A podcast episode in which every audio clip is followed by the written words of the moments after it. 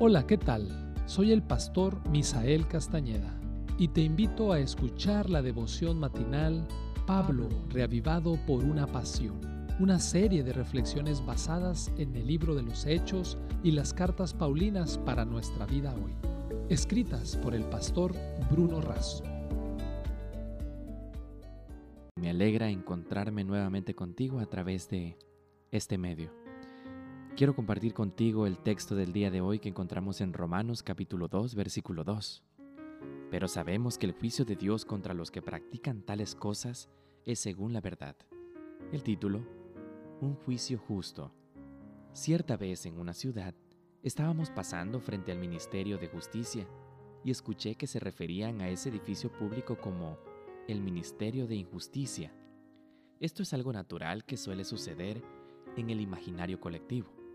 El ser humano se ha desviado tanto del camino de Dios que muchos de sus actos son el reflejo de su inconducta y de su falta de valores. Al contrario de lo que sucede en este mundo, Pablo dice que el juicio de Dios no será sobre supuestos, engaños, pruebas, fraguadas o falsos testigos, sino según la verdad. El juicio de Dios es universal, es para todos y a la vez es para cada uno sea judío o gentil, creyente o ateo. El juicio de Dios será ecuánime, ya que todos serán juzgados sobre la misma base. El metro tendrá 100 centímetros para todos. El juicio de Dios no es optativo, es obligatorio.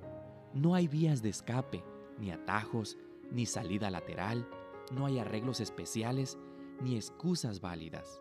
El juicio de Dios tendrá en cuenta el conocimiento de la voluntad de Dios adquirido por las personas, como así también las oportunidades ofrecidas y aprovechadas de conocer y practicar el mensaje de Dios.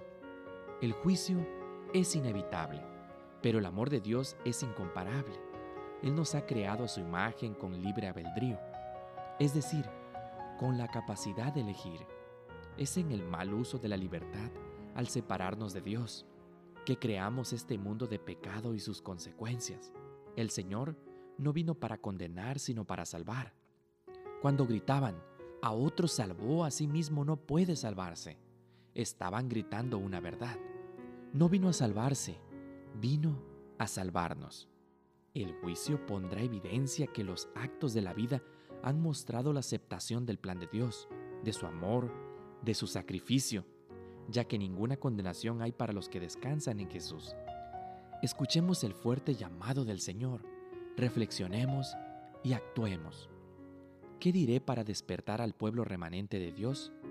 Me fue mostrado que nos esperan escenas espantosas.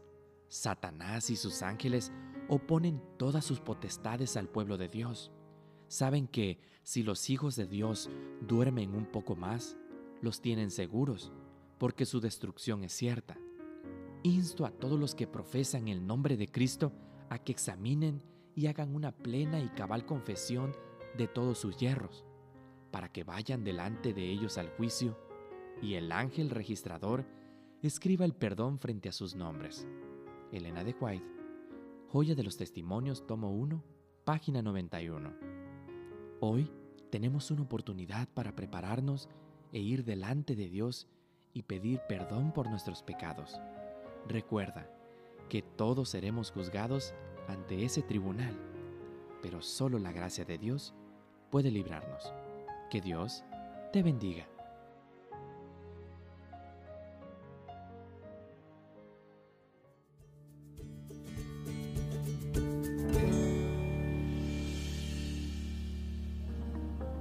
Esta fue una producción de la Iglesia Universitaria de Montemorelos en México.